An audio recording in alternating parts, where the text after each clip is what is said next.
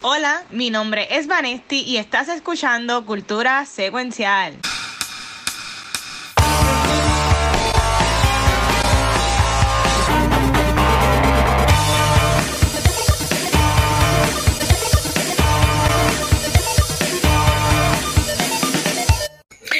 Corillo y bienvenidos a otro episodio de Cultura Secuencial. Mi nombre es Vanesti y venimos con un episodio súper, súper, súper bueno como toda la semana.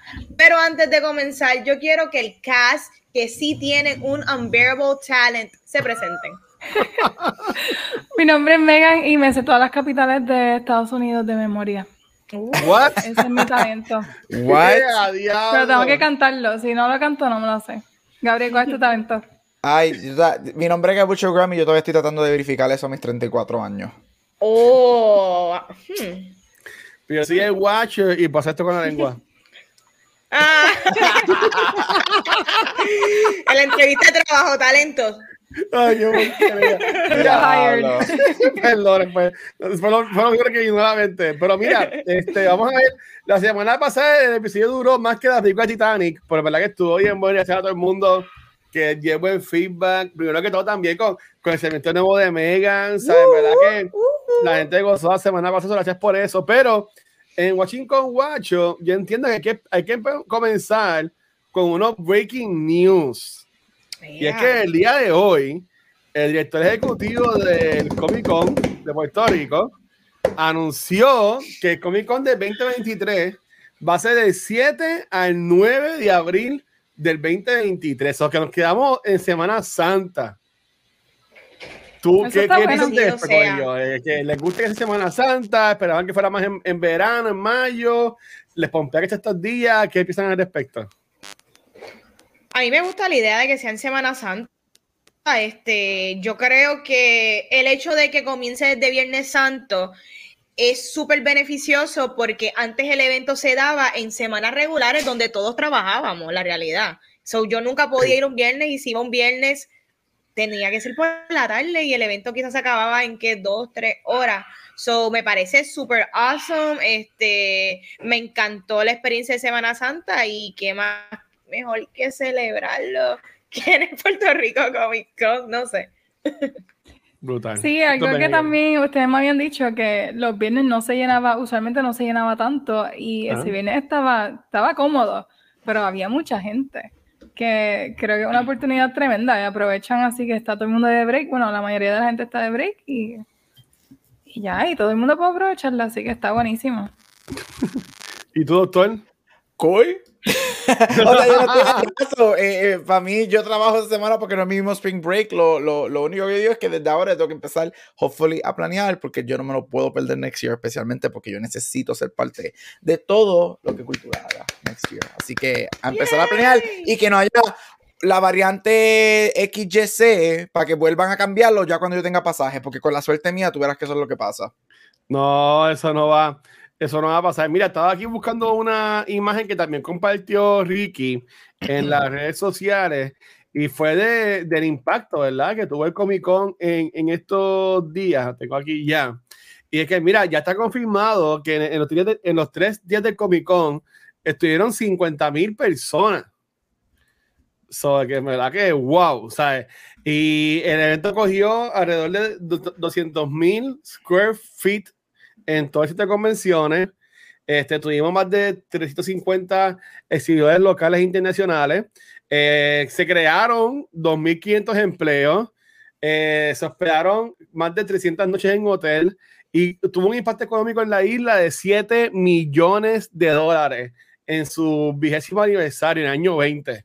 So, en verdad que, nuevamente, mi respeto al Corrida del Comic Con y a Ricky, porque, mano, está, está brutal eso, en verdad. Y qué bueno. Yo, honestamente, para mí es más fácil ya que tengo trabajo pedir libre el Viernes Santo. que, que, como dijo Vanessa, que, fal- que faltará un, que faltará un viernes. Soy que por lo menos ahí, pues yo estoy cool. Honestamente, este, este Chile Conexión, pues en verdad que pompeado. Hay que ver a quién van a traer y toda la cosa. So, so ya estamos ahí en la, en la expectativa. En verdad que Les sí. pregunto, ¿para a quién a ustedes les gustaría ver? Si fuesen a traer a alguien que, que ustedes quisieran conocer. Yo voy a mencionar a alguien, pero a mí she's pues not that tú- great, porque a mí me encanta, ese es mi sueño, yo quiero conocerla, Aquafina. No sé por qué la traerían, no sé por qué la traerían, pero yo quiero conocer a Aquafina, llamo a Aquafina. Es no sé. famosa, tiene un par de personajes cool. A mí me da mucha risa ella, la voz, todo. So, me gustaría conocerla. ¿Y ustedes?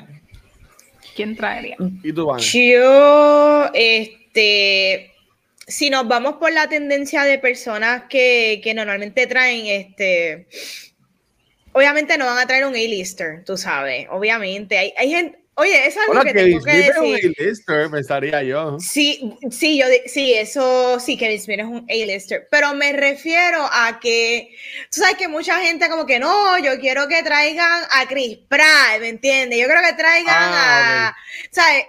A The Rock, pues, sean realistas, ¿me entiendes? Ellos no van a traer un A-lister que iría para San Diego. a Es Puerto Rico. correcto, a eso me refiero. So, oye, hablando de alguien que quizá es B-lister o A-lister, pero es un protagonista, es, es Zachary Levy. A mí me gustaría que viniera Uh. Zachary Levy. Yo no sé en qué categoría él está, porque dentro de todo, él no hace muchas cosas, ¿me entiendes? Él tiene Shazam y salió en un par de episodios de Marvelous Miss Maisel y antes de eso, pues Chuck, pero él no hace muchas cosas y siento que todavía él está económico como para traer a Puerto Rico y que sea realista y él mide más de 6'2 y ese es mi tipo. Ah, pues sí, tráiganlo más que por eso. Por la altura, Dios mío. ¿Y, y tú, Gabriel? Eh, obviamente estoy con Van, eso no puedo decir Pedro Pascal ni Oscar Isaac, pero este, los dos a la vez, por favor. Am, Uf. espérate, eso es After Dark. Eh, mira, alguien que a mí me gustaría, y sí, yo no lo niego, yo soy fanático de esta serie, yo sé que es mala, pero a mí me gusta, es Riverdale. Alguien como KJ Apa, yo creo que como que caería Ay, bien sí. en el Comic Con de Puerto Rico. Este, so, yo, y, y esa serie, no, yo soy fan de la serie, pero esa serie tiene muchos, muchos followers. Esa serie es como Sí. que huge. Y Este, son llega- Sprouse. Yes. Ah, Y los Sprouse Brothers también. Este, este mismo muchacho que, que sale en esa serie, este Scream, de Scream, la primera, que hacía de el novio de Sidney Prescott. Este, Sí, el de los Serpents. El, Ah, el, el, el malo, el Johnny Depp, el Johnny Depp, el Great Value. el, el, O sea, Ulrich, Ulrich, es Oh, oh, ese mismo. él como- esos son gente que yo vería, pero que Jay Apa sería como que alguien que yo creo que, como dijo Vane, que como que, que está en ese tier de, Ajá. de ir a Puerto Rico Comic Con. Pero si Ricky consigue el dinero para traer a Oscar Isaac y Pedro Pascal, go for it. Bueno, sí. yo, yo voy a decir lo que siempre Ricky dice y yo le, le- le entiendo y, y le creo, es que muchos de estos actores como Pedro Pascal, Oscar Isaacs, este, Chris Pratt, ellos van a estas convenciones porque básicamente son obligaciones de promoción de las películas ujú. o de pues, que están haciendo, no es que ellos quieran ir a convenciones. No es como que Smith, que ayer, ayer mm, eh, martes salió el episodio nuevo de Batman Beyond que habló de, de Comic Con de Puerto Rico. Ay, qué Y, cool. sí, a lo- y, y, y nuevamente repitió que venía en Fall a traer Clerks 3 para acá. So, o sea, ya tipo está diciendo, so, ya vamos a ver a qué sigo otra vez, posiblemente en la Qué isla. brutal. Este, Pompeadera. Eh, yo, yo diría, yo, a mí yo conocí ya a Peter Capaldi. Este, para mí me encantaría conocer a David Tennant. Mm, Yo entiendo que David Tennant y también caería en esta lista de que sí es famoso, pero no es tan famoso, porque no es tan activo. So, yo, yo diría, yo diría a él, obviamente un Ivan McGregor, pues el tipo no va a, Diablo. Luis, forever even. Pero este, yo, yo diría que de- un, un David Tennant estaría cabrón, o si no, en, en los mismos que venían el, el año pasado, que venía el que hace de The Voice, ay Dios mío. Que venía Hopper, Sí. el de Stranger Things, venía también el de The Voice. Sí, venía este. uh, Homelander, el no. Homelander. Homelander, exacto. Homelander. Él era. Sí, ven- Sí. venía, venía Homelander, venía Wow. él también que hacía de Hopper en, en Stranger Things. David So, o sea, que también sale en. Black Widow. Ujú. So que en verdad, yo honestamente, pues yo estoy pompeado y yo creo que, este, obviamente, yo, mi cuenta es que ellos siempre están buscando traer a las mejores personas que ellos puedan traer. Claro. Y que, gente quiera, quiera viajar con esto de la pandemia, porque no es como en Ujú. Estados Unidos que ellos pueden coger una guagua y guiar de California a Orlando. Tú sabes, para tú llegar a Puerto Rico, obligatoriamente tienes que ir en un avión, en una yala, Así mismo una yola. ¿Tú me entiendes? O sea, que Ujú. ahí no hay break. Pero Ujú. como que era pompeado de que ya hay fecha, el Comic Con en abril, Semana Santa otra vez. Así que a los que están quejando de que es Semana Santa, pues mira, pues mala, mala, mala tuya. En vez si como quiera ibas a ir a la playa a ver cerveza, pues mejor ve a de convenciones, aire y compartes en familia. Este, la semana pasada lo mencionaron por encimita, pero yo vi que Gabriel y otras personas están locos con el quinto episodio de fucking Moon Knight. Yo lo vi solamente para hablar de él aquí hoy con ustedes. Y mira qué episodio más Esta traumante, serie- traumante. Eso es lo que esta es este serie, episodio. yo te voy a decir que es, la- es mi serie favorita de MCU. Y lo más que me gusta es que no tiene ni casi acción. Es un character drama, yo, yo lo llamaría. Tú sabes, este episodio a mí me, me, me, me estuvo bien fuerte, me encantó la estación de él, cuando empezaba a hacer bofetas de no, no, no, no. ¿Sabes? Como que en verdad que pompeadísimo. Tengo miedo porque ya se va a acabar y como hemos hablado aquí también, eh, Oscar Isaac como que ha mencionado que no tiene, no tiene ninguna, ninguna atadura al MCU después de Moon Knight. So, es como que qué van a hacer con todo esto. Pero ahí. por ahora ya me ha encantado. Y yo me atrevo a ponerla allá arriba con este WandaVision. En verdad. Por- y, y ustedes tres, ¿qué piensan de si han visto eh, Moon Knight por ahora? Yo Pues no la he yo no visto, la he yo no he visto, visto.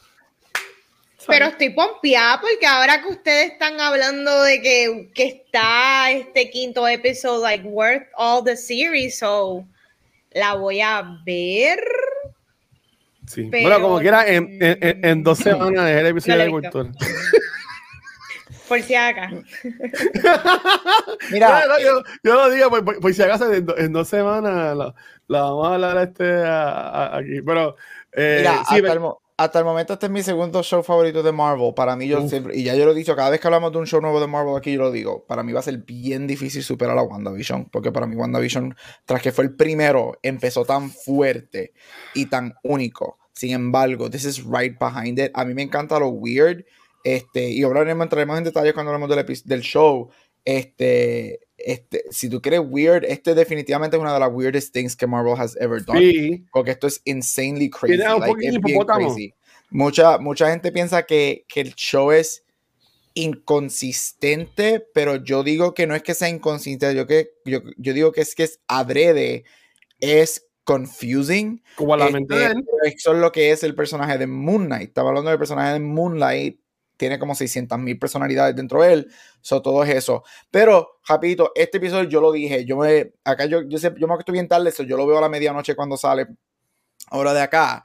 Este, solo vi. Y a mí, el, a mí el episodio desde WandaVision, primero que yo desde WandaVision yo no lloraba. So, lloré por fin en otra cosa de Marvel.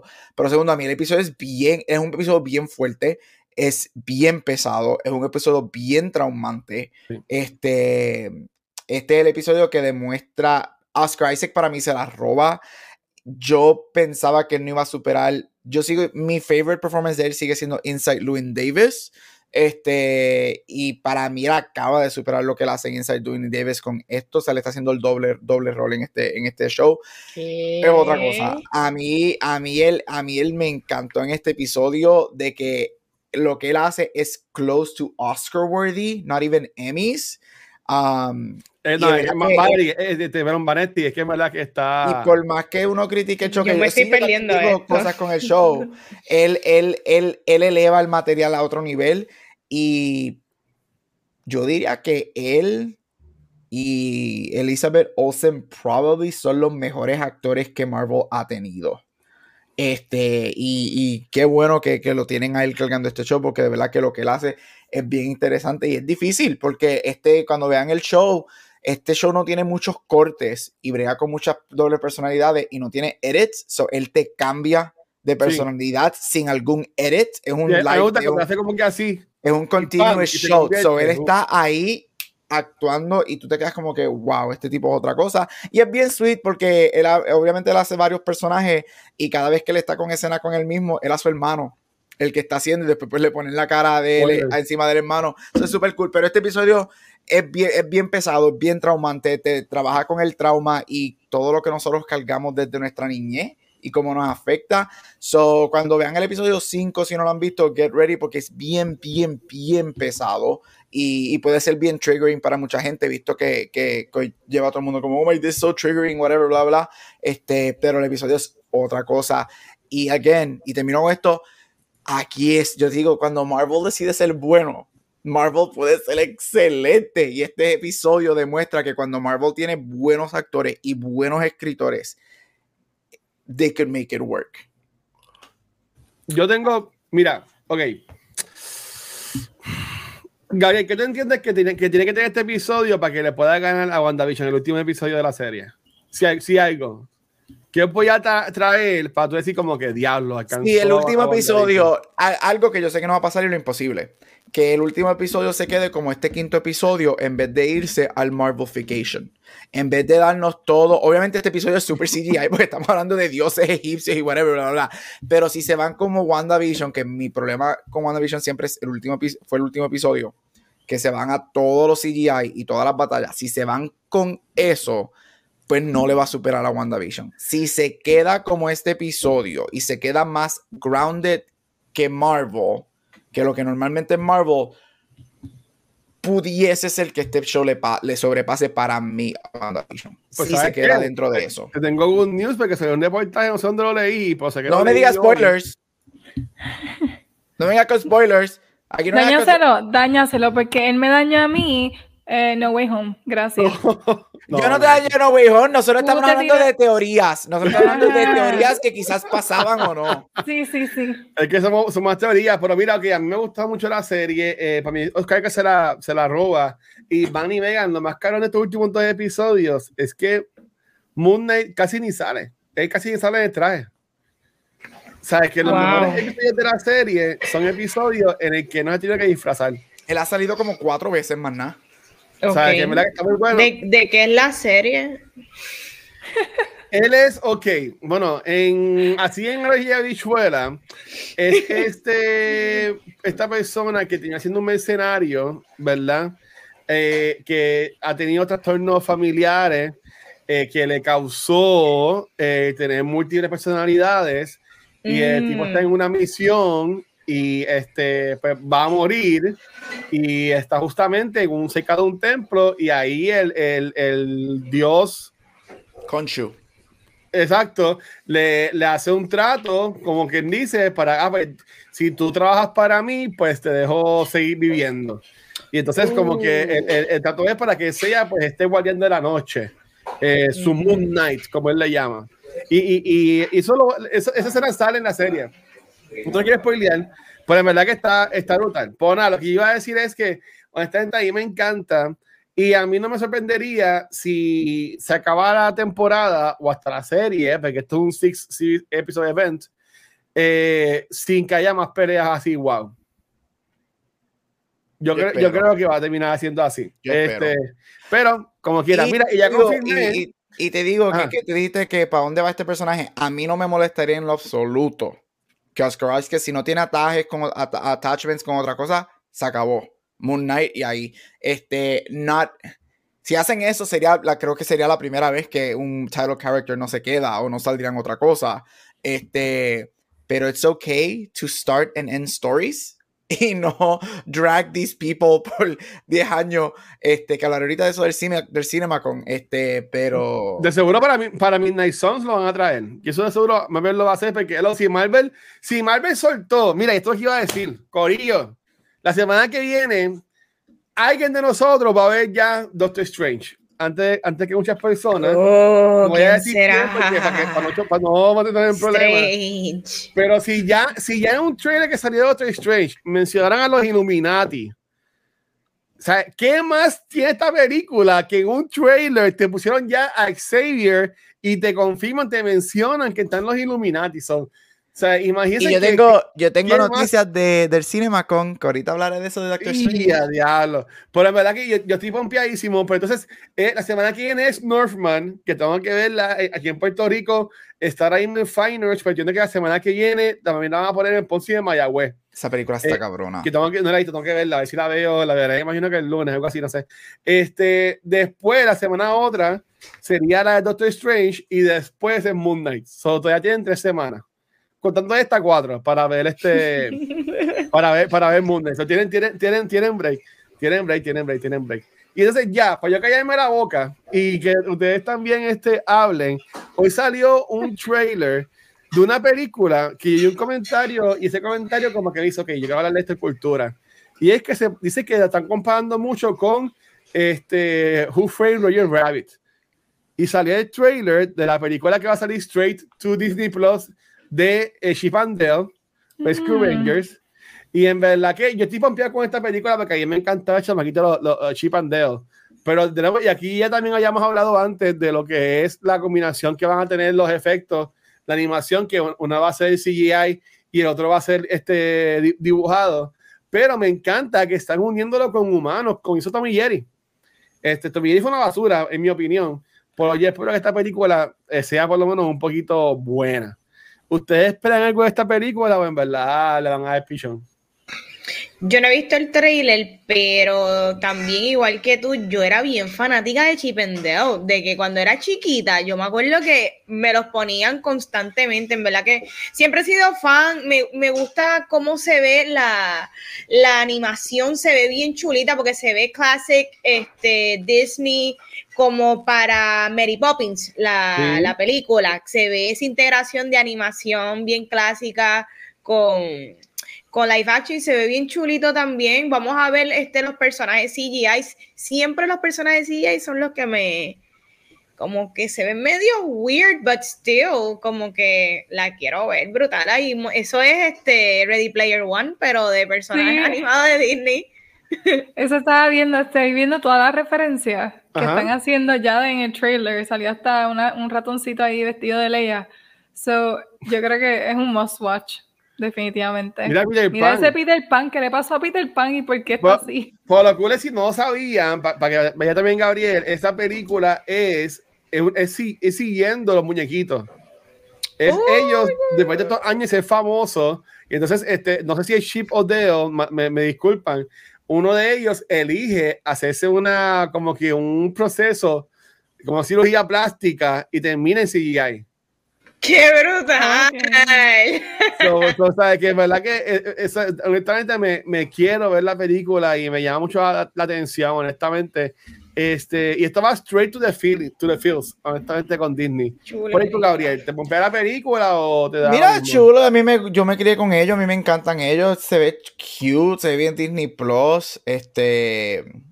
ne- Mi único comentario es que como Van y como ya me dijimos, yo no puedo creer que cuando salió Roger Rabbit en los 80, Ajá. esos efectos especiales se veían mejores que las cosas que salen hoy en día. Yo no entiendo cómo eso es posible, este, pero pues aquí estamos. So, ¿sabes? Algunos de los efectos se ven medio cheap este, en el trailer, so vamos a ver, pero se- de que va a ser a nice little, una película hora y media cutesy en Disney Plus.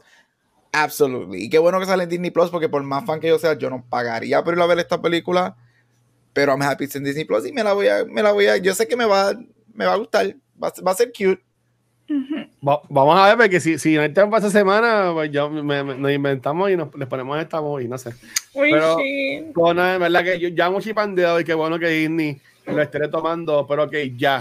Que llevábamos, no sé cuánto, porque ya está el primer episodio de, de Noob Talks, pero imagino que llevamos un par de tiempo. Este, Vane, ¿y tu corazón que has visto en estos días? Mira, pues yo hoy me enteré de la noticia que Andrew Garfield ha decidido tomar como que un stop, un receso en su carrera. Eh, lo último que vamos a ver por buen rato es la serie que él tiene con Hulu para FX. Eh, se llama Under the Banner of Heaven y esto es un true crime story protagonizada por, por él y con la participación de Daisy Edgar. Y esto es un crimen que rock, si no me equivoco, los 80s y tiene que ver mucho porque fue, fue un acto hecho ¿verdad? Porque las personas eran cristianas y ellos, eh, fue un murder cristiano de la iglesia mormona y Uy. un bochinche detrás y está bien weird todo lo que sucedió. Yo no he leído un libro porque esta serie es basada en el libro que, que, que salió, ¿verdad? Narrando todo esto, pero lo cool es que es un true crime y a veces, ¿verdad? Siempre hablamos de, de asesinatos, ¿verdad? Y crímenes por Dios y siempre nos vamos a las cruzadas, ¿verdad? Y pues hablar de, de, esta situación que en verdad fue en los 80s, pues, y hablarlo ahora en el 2022 y verlo, yo creo que va, quizás le va a traer bastante nuances en cuanto a ver esas cosas con el lente de hoy día. So, estoy pompeadera. Si esto es lo último de Andrew por buen tiempo, está bien, pero nada, que el chico descanse, de verdad. Te quiero. Él vio, vio lo que pasó con Morbius y dijo, bye, peace, me voy. Pa- Para mí que esto fue como no, como no se ganó el Oscar, te encojonan. ¿Qué va a ser? Pero una pregunta, Tom Mm. Holland no había hecho un comentario así también. ¿Qué pasa? Se nos están yendo los, los Spider-Man. Sí, pero a Tom Holland le dijeron, tú no hagas ese comentario, coge 20 millones más y quédate por ahí. A Tom Holland Ok. le, enseñaron, le enseñaron 40 billones de pesos y dijo, tú no estás para ningún lado, papito. Ese, esa, Esas negas son mías. Es que lo- ese, Ah. ese tipo de break solamente lo pueden hacer actores de verdad. ¿Verdad? Tom Holland, so Tom Holland no puede coger ese break. Eh, ay, Claro, bien, Gabriel. Tom Holland es un buen actor. So. Eres tan carismático. Él es súper carismático. Yo sé que... oh, I, I- I agree. Él es súper carismático. I agree 100%. Pero pues... No, no es un buen actor. Ok, pues nada. Feige, no nos y tú. Megan, ¿qué viste en estos días, corazón? Mi guilty pleasure, estuve viendo el último season de This Is Us, me puse al día, todavía faltan algunos episodios y este es el sexto season y el último ah, season de This Is Us lleva desde el 2016, ya por fin van a acabarla, en realidad es tiempo de que la acabaran hace tiempo, pero ah, ya el 24 de mayo van a darle el último episodio. No sé si ustedes han visto esta serie. Las primeras Los dos, primeros- tres temporadas las vi, lloraba todos los episodios. Los primeros Yo, toda- pues, yo estoy llorando todos los episodios. Ayer eh, fue un día horrible llorando con ese último season y cada vez, no sé por qué esa, fa- esa familia tiene tanta tragedia, pero me la gozo y me la disfruto. So, ya, ese ha sido lo único que he visto esta semana.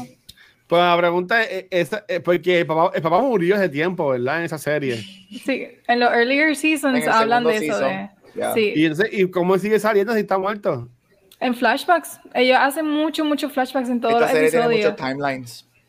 Pero conectan todo. Lo único que está un poquito off siempre ha sido el casting, porque han cambiado los younger versions, como han pasado tantos seasons, pues han tenido que cambiar cada vez que graban Oh. flashbacks nuevos, pues han tenido que cambiar algunos personajes del younger cast, pero ah, fuera de eso, pues en realidad han conectado bastante bien los timelines, como dice Gabriel. Está bien buena. Ok. Estoy un poquito triste, pero está buena este último season. La, la veré en Netflix en algún momento. Eh, bueno, no, eso Hulu, es Peacock. Peacock, de seguro la pone. Este, ¿Y tú, Gabriel, qué viste en estos días?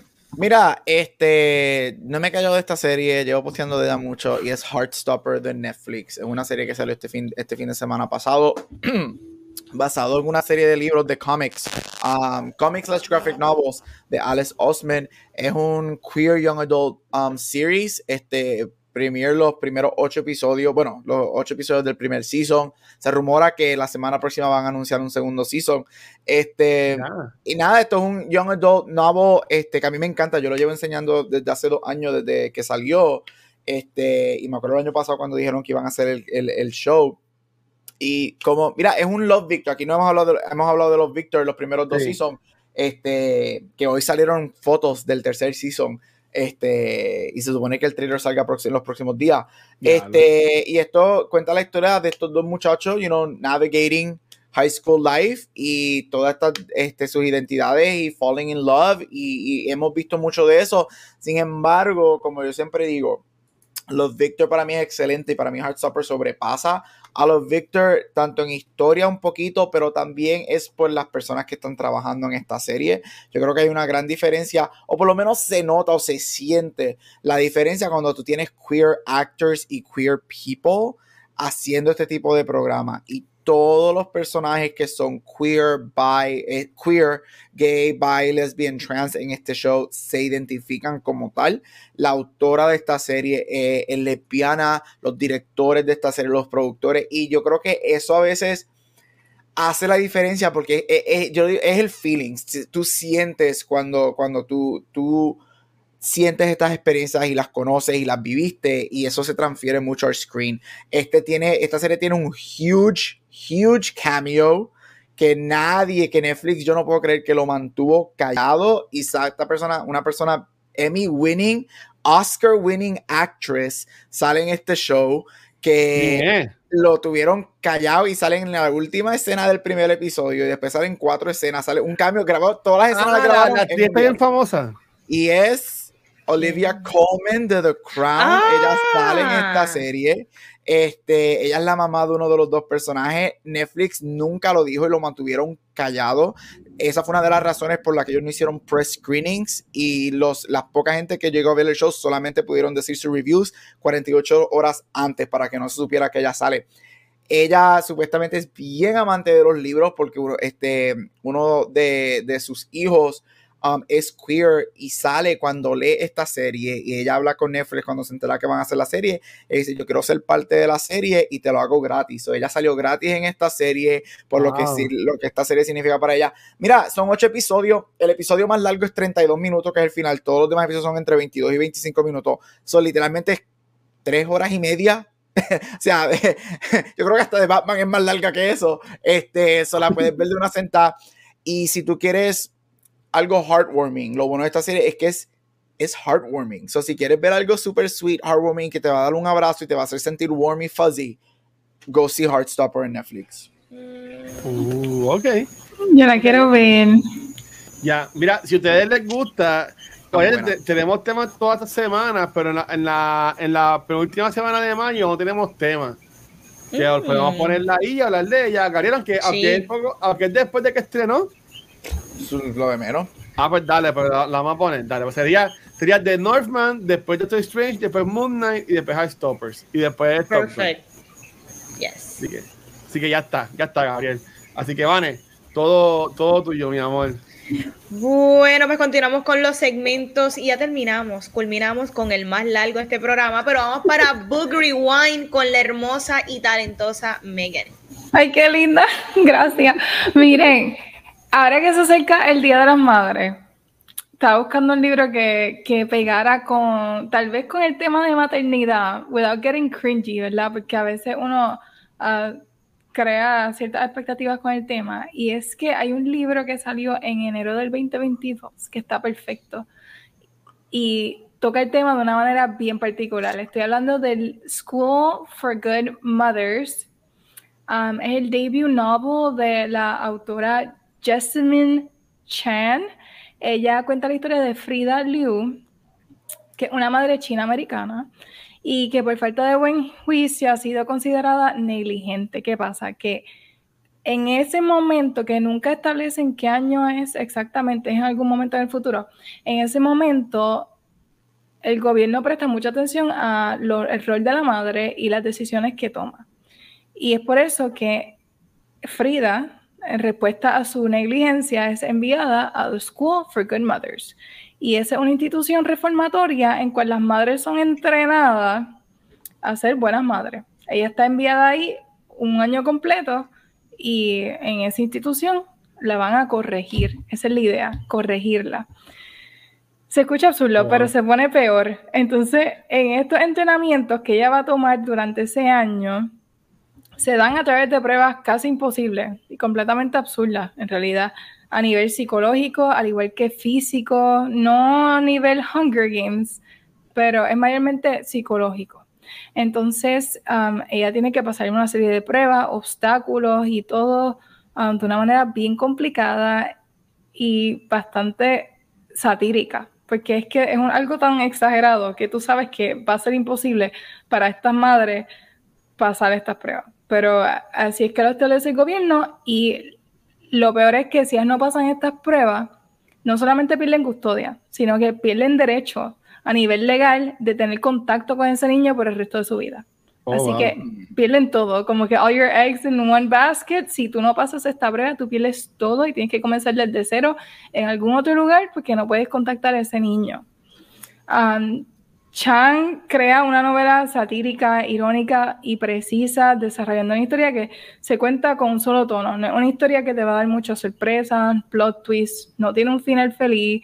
Es un solo tono que funciona porque refleja la, la visión unilateral que tiene el gobierno. Ellos ven las cosas de blanco y negro. O estás bien o estás mal. O eres buena madre o eres mala madre, pero no hay un in-between. Y eso se refleja en el tono. Así que si hay muchas personas que pueden considerar esto aburrido, pero es un tono que funciona, es un tono inteligente. Y se nota que ella escogió hacer el libro de esta manera. Que no es que pues no encontró un buen plot twist ni nada emocionante para su historia. Se ve que es intencional. Uh, el libro toca temas como la maternidad, principalmente la depresión, la búsqueda de identidad y el trabajo social fallido. Um, es un libro perfecto para discutir en un book club, porque crea mucho espacio para discusiones y para análisis, uh, también para análisis académico, redactar ensayos reflect eh, reflectivos. Y si a ti te gustó The Handmaid's Tale, sea el libro o la serie, pues yo creo que este libro te gustaría un montón, porque Mm. eh, se refleja mucho de los mismos temas y de la visión. Yo le diría que es como un prequel del prequel del prequel de Handmaid's Tale, porque es un, como etapas bien tempranas de lo que podría ser Handmaid's Tale. Se sienta así. Así que si te gusta ese tipo de historia, te lo recomiendo. Uh, brutal. Yes. Ok. Sí, yo, yo, yo busqué por internet y decía, esto, se- esto se parece a, Han, a Handmaid's Tale. Sí, se parece serie a mí me muchísimo. mató. Pero obviamente Handmaid's Tale pues, es un poco, es bastante extremo. Este es un poquito más light, pero ves que van en esa dirección. Es bien creepy, en realidad. Y a los padres no lo echaban en el libro, esto es solamente Pues para mira. las madres. Hay una, hay una escuela para padres, pero no puedo dar muchos detalles porque I don't want to spoil it, pero definitivamente los tratan diferente a como tratan la escuela de las madres. Pero sí está. Ok, qué cool. Eso está bueno. Y salió en el 2022 ahora. Sí, salió en enero, que es bastante nuevo.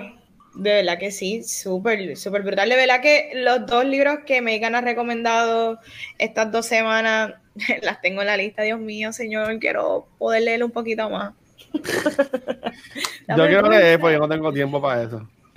Siempre hay que sacar tiempo para las cosas que a uno le gusta.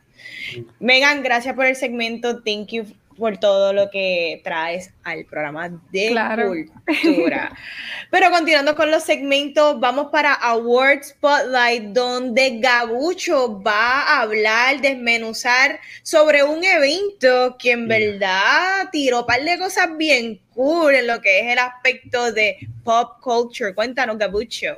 Bueno, bueno, bueno, estamos en Award Spotlight y hoy, en vez de irme por mi serie de Best Actresses, estoy hablando del CinemaCon. El CinemaCon es un evento que está ocurriendo en estos momentos, comenzó el lunes y termina mañana. Este, de hecho, desde que empezamos, tengo la ventana que ver dándole refresh porque han pasado Refresh. varias cosas en los últimos 30 minutos que voy a mencionar.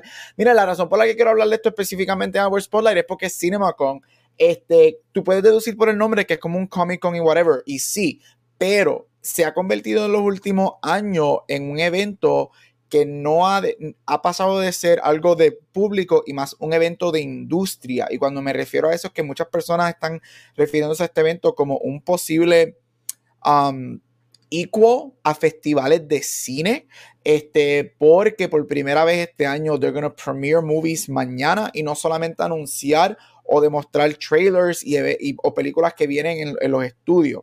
Este, que eso es algo que se hace más o menos en, en eventos como Comic Con, Star Wars Celebration y todo eso. Pero el CinemaCon está cogiendo este tipo de, de, de- eh, el cine, el CinemaCon se creó y cogió todos los estudios y lo están convirtiendo en un tipo de festival. Por eso es que lo ato a Award Spotlight específicamente porque los últimos dos días, incluyendo hoy, y vamos a ver qué pasa mañana, um, los estudios vinieron y están tirando mostly awards players o películas que se esperan que sean grandes. Este, y cositas que voy a mencionar rapidito antes de entrar heavy en lo de los awards. Mira, este, películas que se han mencionado Um, han sido cosas como Chazam, que se, se, enseñó el primer trailer que se supone que salga en las próximas semanas. Este, Flash, se enseñó el primer um, trailer de la película de Flash. Este, y voy a decirlo de ahora, van a haber spoilers en lo que voy a mencionar de trailers y whatever. Se ve a Michael Keaton en el trailer, supuestamente, este, full on batsuit, este, en el trailer. Este, enseñaron el trailer de Aquaman. Según el trailer de las reacciones, la película se ve súper gigantesca, mucho más open y más grande que lo que fue la primera. Y eh, ella supuestamente no sale en el trailer más que como dos segundos en una escena. Y lo que se rumora dentro del CinemaCon es que DC, basado en lo que ha pasado en, la última semana y media en el trial, es que ellos están buscando una manera de editarla a ella lo más que puedan fuera de la película. Este, y se rumora que ella no va a regresar. Esos son los rumores que han salido de del CinemaCon. Este, películas como Across the Spider-Verse demostraron sus primeros cinco minutos. Los, Across the Spider-Verse enseñaron sus primeros 15 minutos de la película. Este, para mucha gente ya dijeron, se acabó la carrera de Best Animated Feature para el año que viene, pero luego que los demuestran, anuncian que la película fue atrasada un año, así que para, saldría el próximo año 2023, así que competirían los Oscars del 2024, pero dicen que los primeros 15 minutos son freaking mind blowing para Across the Spider-Verse este, y que se preparen que supuestamente la historia va a ser algo completamente diferente a lo que tú piensas que va a ser basado en la primera. Para los, los amores, los amantes de películas de horror, hoy enseñaron un trailer nuevo y una extended view de la película de Jordan Peele, Nope. Este, y también se dijo que esta es la película más larga de él durando dos horas y media. Así que vale, para nosotros los horror freaks, Jordan Peele nos acaba de dar una película de dos horas y media, que comparada con Get Out, que lo que dura es una hora y media, y Oz, que lo que dura una hora y cincuenta minutos, esta película aparentemente um, va a ser súper larga. Dicen que el trailer que se, que el, el featurette que se, que se enseñó en el cinema con dejó a la gente súper confused y él dijo que la película no es para nada lo que tú piensas ah, y que él dijo que el título de la película es basado en la reacción que él piensa que la gente va a tener. Él dijo que no, yo no, no la quiero ver. Exactamente, eso vamos a ver qué pasa. Este, también enseñaron el trailer de una película nueva que se llama Megan, pero eh, así que Megan, tú tienes una película por ahí. Espera, yo tengo que buscar eso, no es de un tiburón tampoco, ¿verdad? Porque es que... No, no es de un tiburón, es de, es de una, supuestamente, a murder doll, así que you're a murder doll. Me encanta. Este, Ivane, para nosotros seguimos con el horror hace par de horas enseñaron el primer trailer de Halloween Ends. ¡Eh! El trailer de Halloween Ends se supone que salga los próximos días o en las próximas dos semanas. Demostraron, enseñaron el trailer y como dije, van a ver un poquito de spoiler. Supuestamente el trailer es un montaje de todas las películas de Halloween terminando el trailer con una, o lo que enseña lo que es una pelea entre Lori y Michael en lo que se rumora que va a ser la última pelea de la película como oh tal cuando salga. Porque si Michael es un viejo y él puede ganar fácil. Eh, pues vamos a ver, así que para los que llevamos siguiendo Halloween, toda nuestra vida is finally coming. Mire, para terminar, películas que sorprendieron, que enseñaron sus trailers o featurettes. Películas como Wonka, que mucha gente no estaba esperando mucho de esta película con Timothy Chalamet, que es un origin story de Willy Wonka. Supuestamente fue uno de los trailers mejores recibidos. Lo escuchamos cantar y dicen que él tiene una voz magnífica, que no es lo que se esperaba y que la película es la historia de él con su madre. Este, y que él canta una canción que se llama It's Chocolate en el trailer y que se ve bien whimsical este, y bien elevated, completamente diferente a lo que la gente esperaba. Enseñaron un trailer nuevo de Elvis. Este, dicen que Elvis, basado en el trailer, que va, esta puede ser la mejor película de Baz Luhrmann superando Mulan Rouge. Uh. Este, Tom Hanks se preparen que lo que Tom Hanks hace en ese featurette es un Oscar nomination obligado para él este, y que no es el campi que te deja pensar que es el primer trailer. Este, así que eso está bien interesante. Este, se anunció hoy que Miss Gaga oficialmente escribió la canción de Top Gun la película que la secuela después de 30 años, donde esta película gana el Oscar de mejor canción hace 30 años. Yo lo digo desde ahora, no tienen más canciones. Se acabó esa carrera el año que viene. Gaga acaba de ganar su segundo Oscar por mejor canción. It's over. Este, hoy se anunció Avatar, el tra- la película se llama Avatar The Way of Water. Dicen que el trailer es majestuoso y que si tú te crees que tú sabías que James Cameron va a cambiar el cine, no sabes nada. Lo que él hace y lo que él enseña en este trailer es life changing Ya. para Hollywood, en lo que tiene que ver con hacer películas. Este, y para terminar, yo diría que la que causó, no sé, no tuvimos trailer, pero tuvimos nuestras primeras fotos. Y es de Barbie, la película de Greta Gerwig.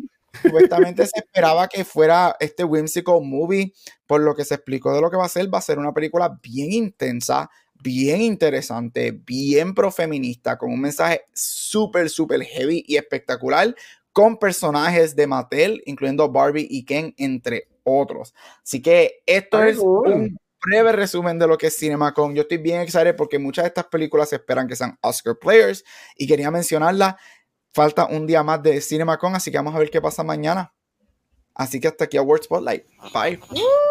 Thank you, Gabriel. Vi también, no sé si salió featured o fue un trailer de la de Kill Your Darlings, la de la que sale Harry Styles y, Y Florence Pugh. Yes. Es correcto. También Esa salió un trailer. Que están allá también salió el acostaditos en una trailer. cama. Salió el trailer, ajá, que salió que se sal- la primera foto oficial es ellos en la cama. Supuestamente el trailer abre con esa escena. Este es, ellos describen la película, es un a Hollywood, so es un homage a Old Hollywood. Pero lo que enseña el trailer y lo que después describieron en el panel es que no es solamente eso, sino que es un dark thriller dentro del homage a Hollywood y que tiene vibes supuestamente de películas como Pleasantville.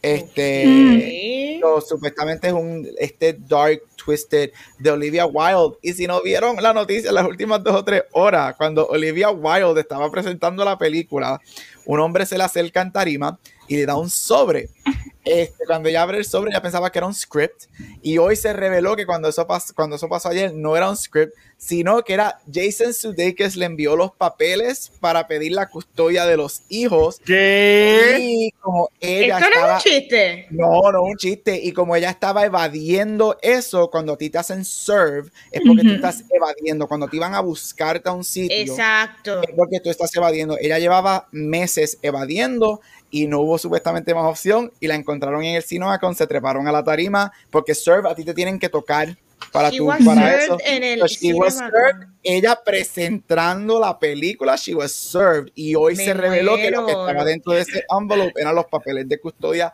de Jason Sudeikis, luego de que ella le pega cuernos con Harry Styles. Ya lo muero. Pero no, supuestamente ella lo siguió, ella, eh, lo Sí, que ella leí, ¿verdad? Yo no lo vi, ella siguió como no- normal, no, aquí no pasa nada, Ya. y no, no Ella siguió normal porque ella like a pro. Ella, ella siguió, abrió el sobre un poco pensando que era un script.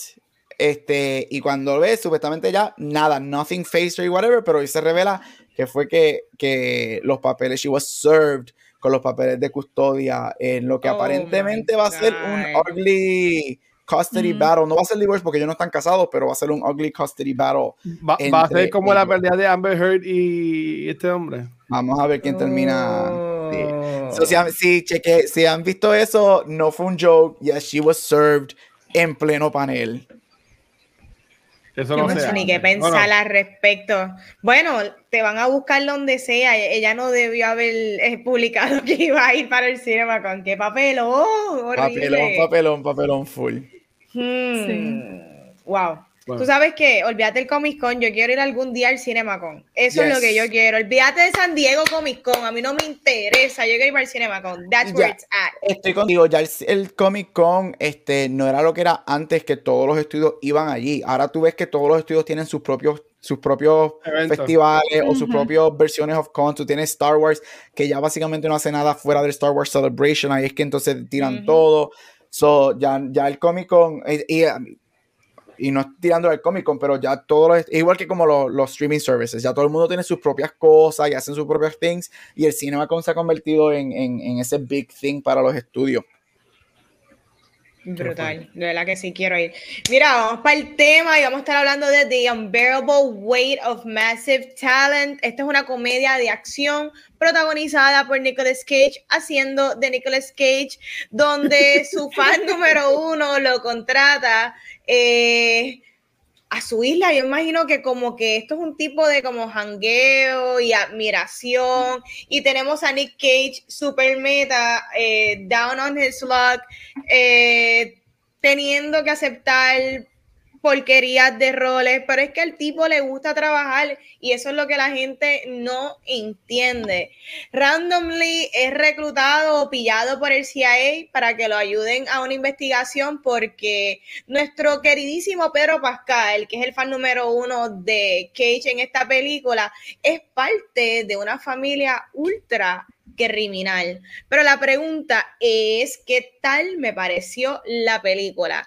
Yo creo que eh, siendo meta y no meta a los Matrix, yo creo que esto resalta todos los Nicolas Cage isms y lo hace muy bien. Este, me encanta que este tipo de, de movie dentro de todo lo que de que sale normalmente, pues se siente refreshing, se siente eh, se siente como algo nuevo dentro de algo que no necesariamente sea nuevo. Pero lo más que resaltó para mí, no necesariamente Nicolas Cage, sí, él lo hizo muy bien y me encantaron todos los references a su carrera en general, pero Pedro Pascal sigue demostrando el likability que él tiene, el carisma que él trae y que él aporta en todos sus roles. Para mí eso fue como que lo number one de la movie. En momentos la película tiende a ser un poquito over the head en ciertos monólogos o conversaciones para sobreexplicarte lo que ya lo que ya a través de todo el runtime hemos visto y si te gusta tú lo aceptas y si no pues tú te vas en un viaje. Porque para mí esta película es un viaje que está como que bien hecho y está súper fun si eres no tienes que ser ni fan de Nick Cage, simplemente fan del cine throughout, porque esto es un hombre que ha tenido una, carrera súper densa y de, en diferentes este, stages en su vida y de, y de diferentes niveles. So, está bien cool. Yo estoy súper eh, on board con el resurgence de su carrera luego de películas como Mandy y Pig. A mí me parece súper awesome que le den la oportunidad de hacer este. Yo, yo diría que es como un tipo de homage y como un tipo de de referencia y aplauso a su carrera, de sus ups and downs y probablemente sirva como terapia para él mismo por todo lo que él ha pasado y todo lo que él ha hecho y digamos que es por su propia culpa, pero que se chave. A mí me gustó la película y me la tripié. Chicos, ¿qué tal les pareció la movie? Y ya. Pues voy a ser completamente honesta. primero, yo no busqué nada, yo no sabía de qué era la película. Yo no busqué nada. Yo llegué allí y yo dije, pues vamos a ver la película, yo no sé qué es esto, pero it's, it's gonna be fine. Y cuando comienza la película, que se están refiriendo a él como Nicolas Cage o Nick Cage, pues yo estaba ahí confundida y yo, pues esto va a ser como Becoming John Malkovich o algo así, como que me dio esa, ese feeling al principio. Uh, la película no me encantó. Uh, puedo decir que me gustó mucho la primera mitad de la película hasta el punto en que usan droga. Después que usan droga, de ahí en adelante como que me fue perdiendo un poquito. Pero ese principio yo seguía riéndome porque me daba mucha risa. Hay momentos que son bien irónicos y, y me daba mucha risa, pero luego de ahí como que no me encantó. Me, me gustó mucho um, Pedro Pascal, me encanta donde sea. Me encanta Pedro Pascal y Paco León. a mí me encanta Paco León. Así que verlo también me. Al principio yo no lo reconocí. La primera vez que vemos a Paco León es con gafas y no sabía que era él luego cuando te enseñan la carita, que yo dije, ok, esto va a estar brutal, porque él siempre, los personajes que le dan son extremos, pero dejan una impresión. Así que tengo cosas que sí me gustaron de la película, pero overall no me encantó, pero yo creo que eso tiene que ver mucho con que a mí action comedies no es mi género favorito y este es un action comedy, así que maybe eso, estoy un poquito biased, pero pues esa es mi opinión. No sé. Gabriela, ¿te gustó? Mira, it was fine. Este Ay. estuvo, estuvo, eh, no es, no es mala, es, es buena, es una película buena. Este, me gustó mucho más. Yo creo que lo que a mí me encanta de la película es la química entre los dos. Yo estoy Ujú. contigo, con ustedes dos. Yo creo que Pedro Pascal se come a Nicolas Cage en la película, um, which is para mí un poco surprising en el sentido de que como la película es tan meta y es de Nicolas Cage, yo espero que el enfoque completo sea en él y cuando tú transfieres el enfoque un poco a un actor que se ha convertido en los últimos años so big y verdaderamente he's fucking hilarious. Para mi padre Pedro Pascal es freaking hilarious. So eso comió la película. Para mí Pedro Pascal es mejor. Pero la película es fine. Yo no tengo por qué volver a ver esta película ever again in my life. Este, ni pienso volver a ver esta película ever again in my life. Pero yo, man, yo estoy contigo en el sentido de que lo que para ti este no es el tipo de género de película para ti, yo estoy, si, si, si escuchan Back to the Movies, yo estoy bien claro que yo no soy el fanático más grande de Nicolas Cage. So, yo Ujú. creo que eso es lo que, lo que, lo que pasa conmigo. Pero la película es muy buena. Yo estoy contigo, Pago León. 10 minutos. Es all I ask. Este, la película es súper cool. A mí me encanta el aspecto meta. Estoy también contigo de que mi parte favorita de la película es la primera mitad. La segunda mitad, para mí no es que es mala, pero ahí me voy con Vane. Se puso un poquito repetitiva en explicar un montón de cosas que ya o habías explicado o, vamos a ser honestos, si tú vas a ver esta película y al menos que no quieras saber nada, tú estás viendo esta película porque eres fan de Nicolas Cage primordialmente. So, no hay por... Algunas explicaciones las entiendo, otras no tenías por qué incluirlas porque es como hemos hablado en, en- en cosas de Marvel, creo que yo lo mencioné a veces. Mira, ¿sabes qué? No me explique y déjame lo que. So, ahí es cuando el- el- la segunda mitad me pierde un poquito eso porque para mí es cuando se van un poquito too much explaining cosas. Pero es a fun movie, me gustó, este, se merece todas las críticas que está haciendo porque sí es muy buena, me encanta el aspecto meta. Este, yeah, it, it was a good time. It was a, it, it was a very good time. And it- ahí está, it was a good time. Ok, esta película yo la vi con Rafa y con Jun. Y, hermano, yo me reí un montón en esta película. O sea, no es la mejor película del mundo, pero a mí me encantó. Sea, es una película que yo sí la puedo ver un montón de veces. Eh, en cuanto a lo que usted estaba mencionando, que hasta la mitad o algo así por el estilo, yo entiendo que cuando se mete demasiado el revolú este del FBI o CIA o lo que sea, Sí. ahí como que me perdí un poquito, porque en los trailers, la escena de cuando se pone la, la crema en la cara que se queda pegado, estaba cómica, pero como sale en la película, como que, como que no sé, no sé, es que a mí yo tengo que aceptar la mi Tiffany Haddish tampoco no me encanta mucho, esos son otros 20. A mí Este. Ella, ella hit or miss conmigo también. sí. Sí. O sea, que, pero cuando yo vi que ya, o sea, porque de nuevo, ya he visto los trailers, pero estoy en un punto en que yo, ¿verdad? No veo mucho los trailers, y yo, yo vine a enterar que ya salía cuando estoy viendo la película.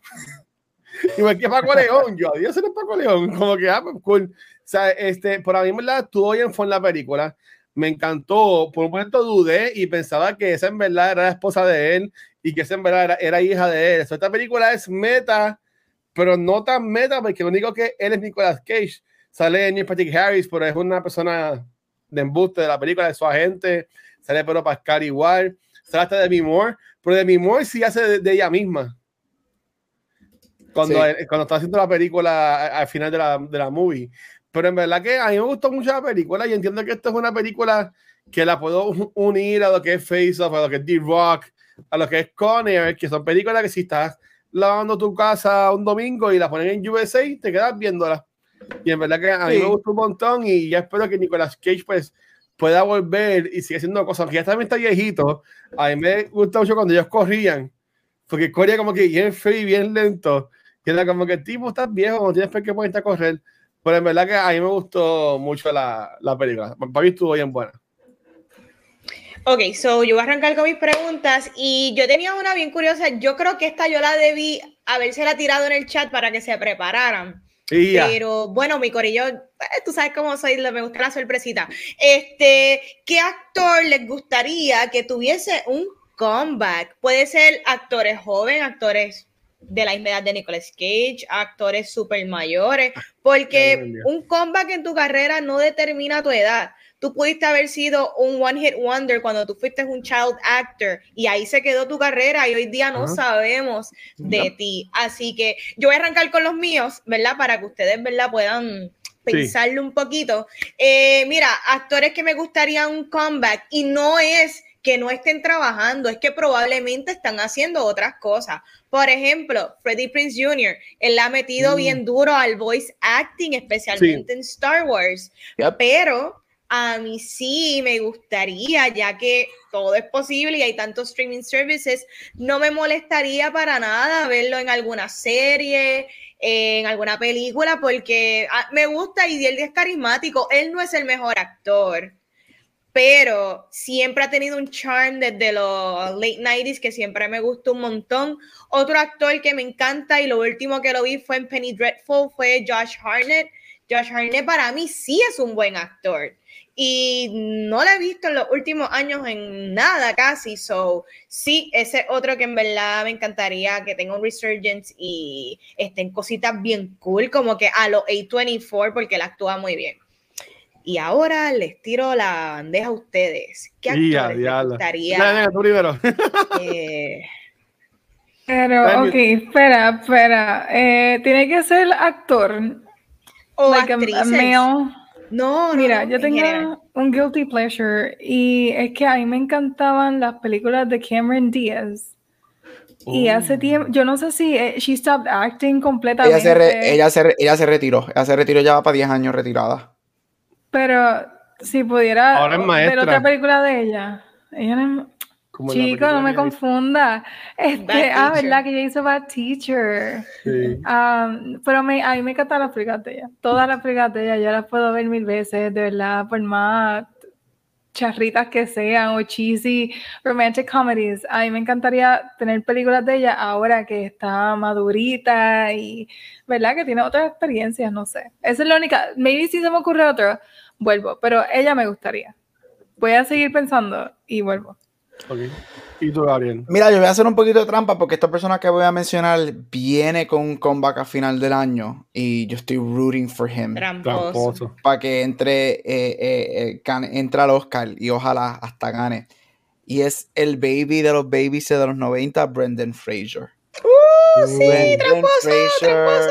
Literal, Brendan Fraser es para mí una persona que, primero que para mí, hello, George of the Jungle y The Mommy. George of the Jungle, ese cuerpazo, hello. The Mommy, el caso entero. O sea, completo, completo. 10 minutos con todos a la vez. Este, sí. o sea, that's pansexual y bisexual dreams. Este, pero Brendan Fraser, mira, y específicamente porque yo encuentro que él, es, él, él fue un un god de los 90, o sea, él estaba en todo, él era tremendo actor, las películas de Mommy para mí, las tres son excelentes, especialmente esas primeras dos, a mí me encantaría que hicieran un legacy sequel y cogieran a todos esos actores y regresaran a hacer una cuarta parte, este, pero la razón primordial es porque, si no lo saben, él tuvo una, él fue una de las primeras personas hace casi 10 años en salir públicamente que él fue um, sexually harassed y sexually touched este, por un, un miembro de, de, los Golden Globes del Hollywood Foreign Press y a él no le creyeron. Y a él no le creyeron por ser hombre y, y, en el sentido, por ser hombre en el sentido de que, ah, pero tú eres hombre, eso no le pasa a los hombres. Y salieron un montón de think pieces y ahí él se retira por muchos años. Ahí es cuando él gains weight y tiene, eh, pierde su carrera. Este, y el trabajo, aparte de que todos los aspectos físicos, pero especialmente de Mommy, porque le hacía todos sus, sus stunts, pero especialmente eso, y a él nadie le creía, y de momento sale el Me Too Movement y sale todo eso, y vuelven a research sus alegaciones que después fueron probadas. Contra el tipo se merece, el tipo se merece tener ese comeback. Hace como cuatro o cinco meses él estaba en una entrevista y le dijeron, mira, tú sabes que tú tienes millones de, de, de fans en Twitter que están rooting para un comeback y él empezó a llorar de que, mira, de verdad yo no sabía eso. Y he, he just looks like a good guy. Y tiene una película al final del año con Darren Aronofsky, director de Black Swan. Este, que on paper puede ser algo, so I'm rooting for him y que tenga ese comeback que para mí se merece, especialmente después de los últimos 10 años que ese hombre ha tenido. Pues mira, la mía no es trampa porque la mía es mi papá, me gusta, no. Este, a mí me gusta mucho Bruce Willis y la gente se parece a Bruce Willis, en verdad, pero me- este, a mí Bruce Willis siempre me ha gustado mucho y con todo lo que salió de él este, recientemente, entiendo que el caso de él fue bien parecido al caso de Nicolas Cage, eh, que movie stars se pusieron a hacer películas B movies, C movies. So yo te diría honestamente, pues eh, él eh, y a mí me gustaría ver más a casi de Corey Matthews en Boy Meets World. en Sí, otra cosa. Pero no, eh, a mí se me acaba de enviar el nombre de, de ese hombre. Este Savage, de, de Ben Savage. Savage, gracias. Mm. Ben Savage. Ben Savage. No, No, Ben Savage es el hermano de Wonder Years. Él es este, el otro Savage. se me olvidó el hermano de él. No, Ben Savage, se llama Ben Savage. Ben Savage, ah, Ben Sí, pues Ben Savage de Boy Meets World, a mí me, me- me encantó él. Este, so, so ya, pues yo diría más Bruce Willis, honestamente. Y, y obviamente se, se, se ponen viejitos, pero pues que hagan papeles como Clint Eastwood, que hace papeles así de vez en cuando y de cuando en vez. Pues te diría que más Bruce Willis me gustaría que volviera. Yo de Bruce Willis me acuerdo que yo fui a ver una de es como que, que es en una casa, se llama Host Hostage o algo así. De- después que ya, era- ya no era como que tan famoso, yo me acuerdo que fui a ver una que era como que un suspenso y en cabrón.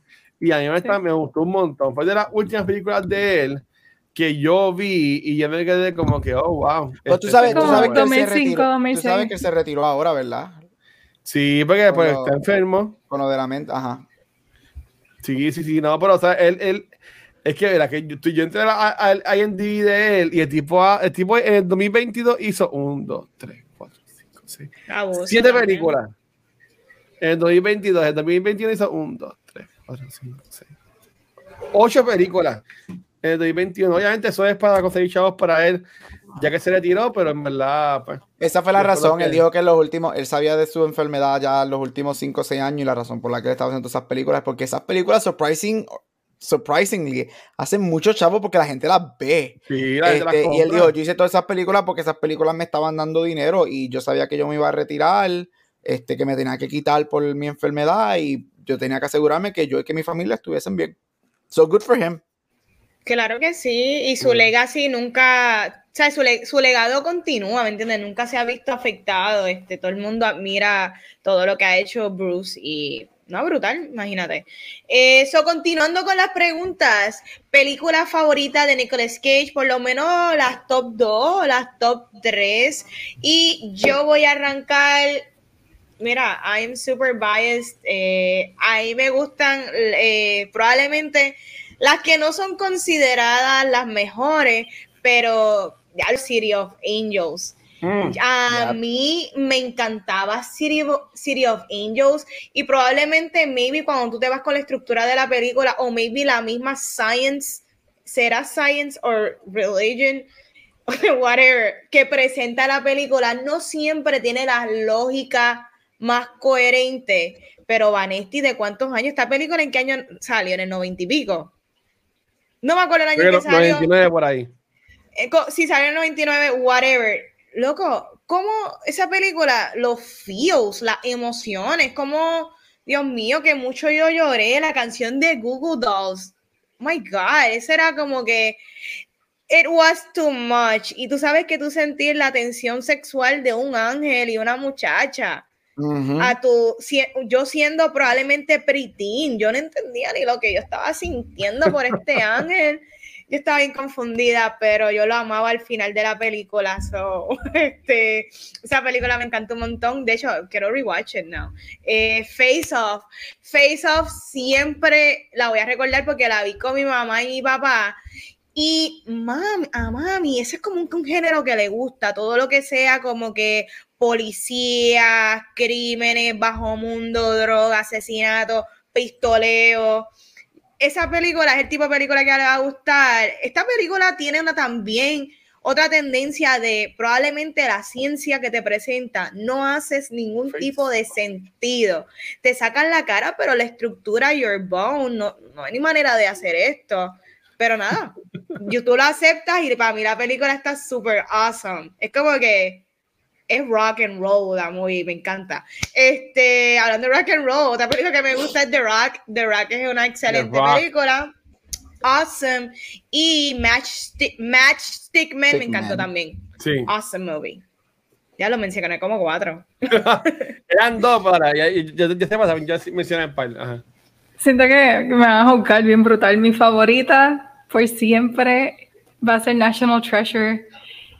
Es Esa, yo puedo Muy ver bien, esa peli, es una de esas películas, yo puedo ver la primera mil veces y yo jamás me voy a aburrir de esa primera película porque a mí me encanta esa película. Yo no sé qué tiene. Yo creo que también el momento en que salió, Porque es fucking amazing. como en cuarto, quinto grado, yo no me acuerdo en qué grado yo estaba, pero para mí eso era mind blowing porque yo me creí todo, yo me creí, yo, esto, esto pasó de verdad, esto es posible. Um, para mí esa definitivamente es mi favorita. Ah, World Trade Center, a mí también me gusta mucho esa película. Um, no es su mejor película. Yo reconozco que ninguna de estas películas son sus mejores películas, pero son películas que me gustan mucho. A World Trade Center, todo lo que tenga que ver con ese evento, a, a- a mí me importa mucho y, y me lo disfruto, ¿verdad? Con- no de que lo celebro, pero me lo disfruto porque es que me imagino lo difícil que tiene que ser traer esta historia ah, to screen, tiene que ser bien challenging. So, World Trade Center y la otra um, sería Ghost Rider que también esa película cuando la tiraron a HBO, yo no dejaba de ver esa película. Era como que back to back to back y Ghost Rider. pues sí, Ay, yo me la veo. Esa película esos es son buena. mis top 3. Ok. ¿Y tú, Gabriel? Este, mira, National Treasure, Forever, la primera. Y ya anunciaron que Riley Poole va a salir en la serie. Más vale que Nicolas Cage salga así sea en una escena. Este, Sí, lo porque- va a salir a lo último, tú verás. En, sentado en un carro mirando la mirando O en el season, ellos, en el season finale, en la última escena del season finale de, de- del episodio, para el segundo season. Bien Fast and the Furious cuando Vin, Vin Diesel regresa en Tokyo Drift, que baja la ventana, baja la ventana y está Nicolas Cage ahí. este, so, honorable mention para pero mis tres, ustedes saben que yo soy drama person full, este, me encanta el drama. I am the drama. Este, Moonstruck, iconic, share, la famosa bofeta del cine, snap out of it, iconic. Este, Living Las Vegas, que recientemente hablamos de ella en Back to the Movies. Esa película está espectacular. Cuando Nicolas Cage decide actuar, él actúa. Y mi favorita, que vamos a hablar de ella en Back to the Movies mañana, Adaptation. Adaptation con, con Meryl Streep, él hace doble papel. Esa película te vuela la cabeza. Si no la han visto, se la recomiendo. Está en el realm de being, y que sé que Megan la mencionaste ahorita, um, está en este universo, en este genre de being John Malkovich. Esta es de Ah, Charlie Kaufman. La de Charlie Kaufman, Sí. sí. Esa película es otra cosa. O sea, si no han visto Adaptation, esa Forever va a ser mi película favorita de Nicolas Cage. Excelente. Pues mira, yo, yo vi los otros días, este, gracias a Gabriela Station, y en verdad que esa película me voló la cabeza. Pero, mi top 3, y esto está bien complicado hacerlo. Yo voy a decir que mi tercera, y es porque en verdad a mí me gusta mucho, y voy a copiar de Vanesti, a mí me gusta mucho Magic Man. Este, esa relación de con la nena. Esa Ujú. película a mí me, me gustó un montón. Para mí que la segunda que más no, olvídate. Ok, saco a Machine Man de la 3, no. La tercera mía sería. Ya ves que son un montón. Mm, Ok, la tercera mía va a ser. Ya, la que está acá. Bueno, olvídate. La tercera mía va a ser Face Off. Face Off para mí es la tercera que más me gusta de él. La segunda que más me gusta de él es este. Ay, me, me- me quedé, me quedé en blanco. Esa misma. No, espérate. Él tiene Face Off, tiene. No sé cuál es la segunda, pero la primera es Gone 60 Seconds. Para mí, esa es la mejor Uh, película awesome. de él. Eh, tú mencionaste ahorita soundtrack de Google, de Google Dolls eh, de- con Iris en City of Angels. Mala mía, es que ya el dolor me tiene ya en un viaje. Este, y, y la. Pero para mí, que la, la canción de Gone 60 Seconds, la de on My Heart de The Code, esa película, esa canción está sumamente cabroncísima. Eh, eso es cuando ellos empiezan a, a hacer cositas en el carro. En verdad que la canción, la canción está brutal. Eh, esa canción, no sé por qué razón, eh, es bien complicada conseguirla en Spotify, en iTunes. Este, vi que está súper atada a 20 mil cosas, pero yo te diría que las mejores para mí de él son Ah, The Rock, Face Off y, y Golden City Seconds, esas tres. The Rock era la que no me acordaba. Y pues The Rock ya hablamos en cultura, también ya hablamos de Golden 60 Seconds y Face Off, a lo mejor la semana que viene, bueno, mañana. Así que estamos ahí bien, pero para mí que la mejor de él es haciendo de Golden 60 Seconds, cuando hace así como que That's right, a mí me gusta, a mí me gusta mucho él. Angelina Jolie con White Dreads, Forever Iconic. Sí, también, espectacular, bellísima. Culture appropriation. Literal, literal. ¿Qué te puedo decir? Mira, eh, vamos para el top y garbage. Yo voy a arrancar con los top y garbage de la película. Eh, top, eh, la dinámica entre Pedro Pascal, Nicolas Cage, ver a Nicolas Cage siendo de Nicolas Cage en una versión, como dice el Watcher, que es ficción de su vida, porque hay cosas que no son, pero hay muchas cosas que sí son de su carrera, so super cool. ¿Qué otro top? El género de esta movie, yo no sé muy bien, tú sabes, meta, eh, no meta, es, es, es interesante, es refreshing. Ya, ay, Dios mío, tantas películas de superhéroes y tanta cosa yo fanática de DC diciendo eso. Pero tú sabes, quiero ver otras cositas y esto fue bien cool ver, eh, como dijo Gabriel, tú la pones y tú sigues por ahí para abajo, es entretenida, te ríes, entiendes las referencias, está cool. So, yo te diría que overall, el, la mezcla de lo que es esta movie me gusta dentro de lo que es el, el cinema hoy día. Eh, garbage. Garbage, eh, de lo que había dicho en el mismo review, conversaciones extensas, eh, no extensas, el over explanation de cosas que ya del saque o desde la primera hora, como ustedes explican, pues ya le entendiste desde los primeros 10 minutos, tú sabes el tipo de película que ya va a ser, uh -huh. so, no hay que seguir hablando de, de, nada, ya, ya lo aceptamos, zumba uh -huh. por ahí para abajo. Eh, eso es lo único que yo diría que es un garbage, pero a la misma vez la película me pareció cool, so, eh, ¿me entiendes? Sí, Ok, ok. Um, so me voy a copiar un poquito de Vanesti aquí. Yo creo que el top sería el concepto de que, cómo crean la historia y pues él es Nicolas Cage, pero no es Nicolas Cage, es como que otra versión de Nicolas Cage. Está cool. Um, para mí, Trash sería el Nicky CGI versión joven de él, porque los ojos, esos ojos me dan miedo y se sí, ven bien, bien raro. Ese CGI quedó fatal. Eh, no sé, como que ahora yo tengo un standard, porque miro al de Luke, por ejemplo, en el episodio de Boba Fett, y ese es mi standard ahora. Si no se ve así, no lo quiero.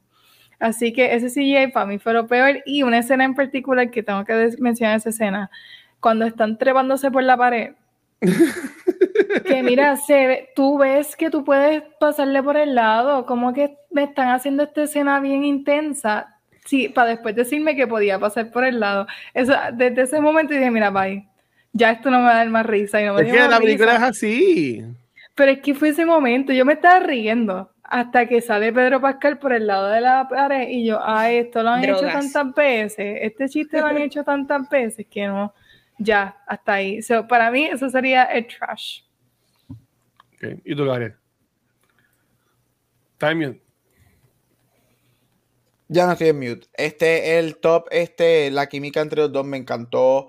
Este, Pedro Pascal, para mí se jugó la película, I'm sorry. Nick Cage, este, me gustó mucho eso, igual que Vanessa y Megan, el, el, el, a mí me gusta mucho lo meta. Este, yes, this one gets a little tiring a los últimos 30 minutos de la película, pero me gusta, este, me gusta ese tipo de género. A mí me gusta mucho la transición a la película que ellos hicieron. Este, como que eso estuvo, eso me gustó. Yo, oh, cool, nice. Yo estaba como que, ok, that's cool. Y shout out to Paddington 2, porque es la mejor película ever made. Yes. Paddington 2 es la mejor película ever made, I'm sorry. Este, y, y, y eso, eso, eso me gustó mucho. Este, Garbage.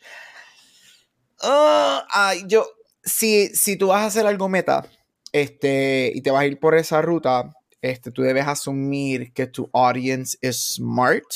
Um, y I hate cuando los writers underestimate la audiencia y se van too much por la explicación. Son los momentos que sobreexplican, como dijo Vane, que lo mencionamos ahorita, los momentos que sobreexplican o que explican cosas que, mira, even not fans of Nicolas Cage saben esto de Nicolas Cage, so no tenías que, que irte por esa ruta, pero son quirks. Este, yo diría que, ah, y not, not enough Paco León, dame más Paco León, este, porque ñomi, este, pero sí, la película que no, fíjate, no sé. Ok, otro garbage, y por esto termino. Tiffany Haddish, este, ella para mí, ella, I don't hate her, because I don't, pero ella para mí es como un, como un pedazo de brownie, me empalaga súper rápido. So ella, dame un poquito de ella y ya. Este, so, pero eso es algo personal. Again, I don't hate pero no me encanta. Yo me, ella me cansa bien rapidito. Es como una Amy Schumer, este, una Sarah Silverman, que para mí es como que su comedia, dame 10 minutos y más nada, no necesito más nada de ella. Este, eso es lo personal, ese sería que son mis garbage de la movie. Mira, en el caso mío, Brittany Haddish para mí es un mega garbage. Este, yo honestamente, yo no sé quién fue el que envió un memo diciendo, mira, ella, ella una buena actriz, ponganla en todo.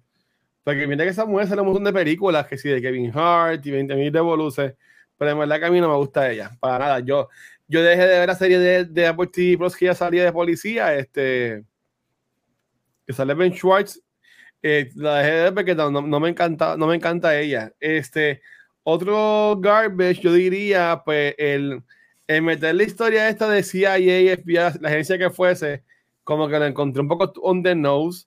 Para mí que podían hacerle que él se creía como que era el superstar y, y, y, y tomaba la rienda para salvar a la nena sin tener que meterlo del FBI, no sé. Para mí, tops, la acción de ellos dos, de Vero Pascal y esto, eran espectaculares. Me encanta la dinámica entre ellos. Eh, la película es un viaje, eso tú ya sabes a lo que vas a ir a ver, ¿sabes? Tú no, tú no, esto es como, por ejemplo, cuando yo fui a ver Venom, y esto, yo sé que es una mierda, pues yo, yo, yo fui a esta película sabiendo que esta película es un relajo, ¿sabes? Yo no vi esta película para coger en serio y nada por el estilo, y, y a- para mí ella cumplió, ella cumplió lo que yo fui a buscarle en esa película, y ahí me, me encantó, honestamente. Este, me gusta que él se ve bien, ¿sabes? No, no está como que ni overweight ni nada, ya es un viejo. Yo me perdí como que los primeros cinco minutos de la película. Cuando yo llegué, es que él está con, con Barney en el, en el spa, que es que le está contando sobre que tiene que ir al cumpleaños ese. Que no, no, no vi al principio, so no entendí bien cómo es que sale esta versión de Nick Cage más joven. Este, me vi, si es entendido desde el principio de la película, pues me hubiese gustado más esa interacción de él, que hasta se besan y todo en una parte de la película. Pero yo te diría que, que ya, para mí la película es un palo y debes ir a verla para vacilar. Pensaría yo. Te- tengo dos preguntas eh, Ah. rapiditas. Esta, la primera la podemos contestar todos a la vez. Y es que si esta película es un- una película que vería en el cine o streaming. Streaming. Streaming. Streaming. No, porque es streaming, no. Hay que verla en el cine con cojillo. Streaming. Yo pienso que streaming. Streaming con dos o tres edibles. Definitivamente. Exacto. Es como que la versión 4DX. A lo, Como que tú a, lo, a lo cats, dame un 10 y un brownie y la veo relax. Ok. La recomendamos. Sí, sí. Sí, it's fun. Megan está. Megan, puedes decir que no si quieres. Yo he dicho no aquí varias veces. Sí. No. Gabriel es eh, reconocido por sus nos. Ya. No, Yo, de hecho, le he dicho a personas que no vayan a verla. So, I'm- Oh, Ya, no vayas ahora a hay que ver hablar esta aquí de películas de Fine Arts, películas claro así. que no. Oye, Megan, diga, pues nada, mira, mi gente, en verdad, gracias a todo el mundo que ha estado hoy con nosotros. Ya hoy hemos grabado dos episodios. A veces grabamos tres, pero no, esta vez no grabamos, no grabamos dos. Este. Yo estoy mal, este no tiene mal. Pues nada, en lo que me acuerdo, chicos, ¿dónde lo pueden conseguir? Comenzando con Vanesti. Ahí me consiguen Instagram y Facebook como Vanesti. Dame like, dame share. y Como siempre, envíame esos besos. Sigan apoyando a Cultura. Dímelo, Megan. Ahí pueden encontrar en Instagram como Megan Lux o en Twitter hasta que Elon Musk lo cierre como ex Skywalker. ¿Y eh, va a cerrar eso? Yo no sé, pero lo compró, así que puede hacer lo que quiera. ¿Y a ti, Gabriel? Mira, sencillo, me puedes conseguir en todos los social media como Capucho Graham. Mucho, creo. Corilla, a mí me conseguí como el Watcher en cualquier red social. Y ya con secuencia nos consiguen en cualquier programa de podcast, desde las redes sociales como Facebook, Instagram y Twitter y YouTube. Pero donde único nos ven en vivo es acá en nuestro canal de Twitch, donde esta semana ya grabamos hoy, adiós, ya grabamos hoy. ¿Qué es episodios. eso? Ese es Kiko que ahorita se, se está mudando para allá ¿Cómo? afuera. Pero Oh. nada, él, él- él volverá pronto. Este, am, ya grabamos hoy miércoles los episodios de Noob Talks y Hablar de Cultura y mañana jueves vamos a grabar eh, este Beyond the Force con Megan, Rafa, Gabriel y yo. Y después vamos a ver cómo estamos si grabamos uno o dos episodios de eh, Back to the Movies, que ahí va a ser bien curioso ver cómo decidimos cuál va a ser el que vamos a grabar de Deval 1, pues yo declaro que vamos a grabar los dos, vamos a ver qué pasa. Este, también recuerden que esta semana también Nivel Escondido sigue con su Fight Club y el viernes van a estar Alex Nation vs Match 88 jugando Power Rangers y que también está el torneo de Apex de Luis Me, somos de PR Tournament. Para más detalles puedes ir a las redes sociales de Luis Me o en twitch.tv slash Luis Me, pero es con dos i, underscore, underscore, underscore. So, verdad que gracias por todo el apoyo, los queremos un montón. La semana que viene venimos con Northman, vayan a verla, está en Finance ahora en Puerto Rico Uf. y en par de cines más. ¿Ya alguien, ¿Alguien la vio aquí ya? No, Todavía. Yo la prepárense, es, uf, está buena. es intensa. Eh, a mí me encantó, es una película de mis favoritas. Eh, esa película y Everything Everywhere All at Once son mis dos películas favoritas del año so far. También quiero, también quiero verla. También Pero quiero es, verla. prepárense, es intensa. Y es, es súper violenta. ¿Sí? Es buff, Uh, chacho, súper vio- eh, es uff, otro nivel. Pero como siempre, A24, thank you for existing, Yes. mano, de verdad. Porque yo no sé qué yo sabría hacer. Ujú. Yo no sé qué yo haría sin A24 en estos momentos de mi vida. Pero les va, les va a gustar, va, va a ser una conversación muy interesante. A mí, a mí me encantó, me encantó muchísimo. A ver, de show. Pues, Vane, mi amor, despídete esto, por favor. Bueno, Corillo, nos vemos la semana que viene. Como dijo el Watcher, vamos a estar hablando con The, The Northman. Y yo espero que el Watcher no me vote con lo que le voy a decir previamente cuando se acabe este programa. Gente, vemos la semana que viene. Bye. Ya, mi gente, gracias.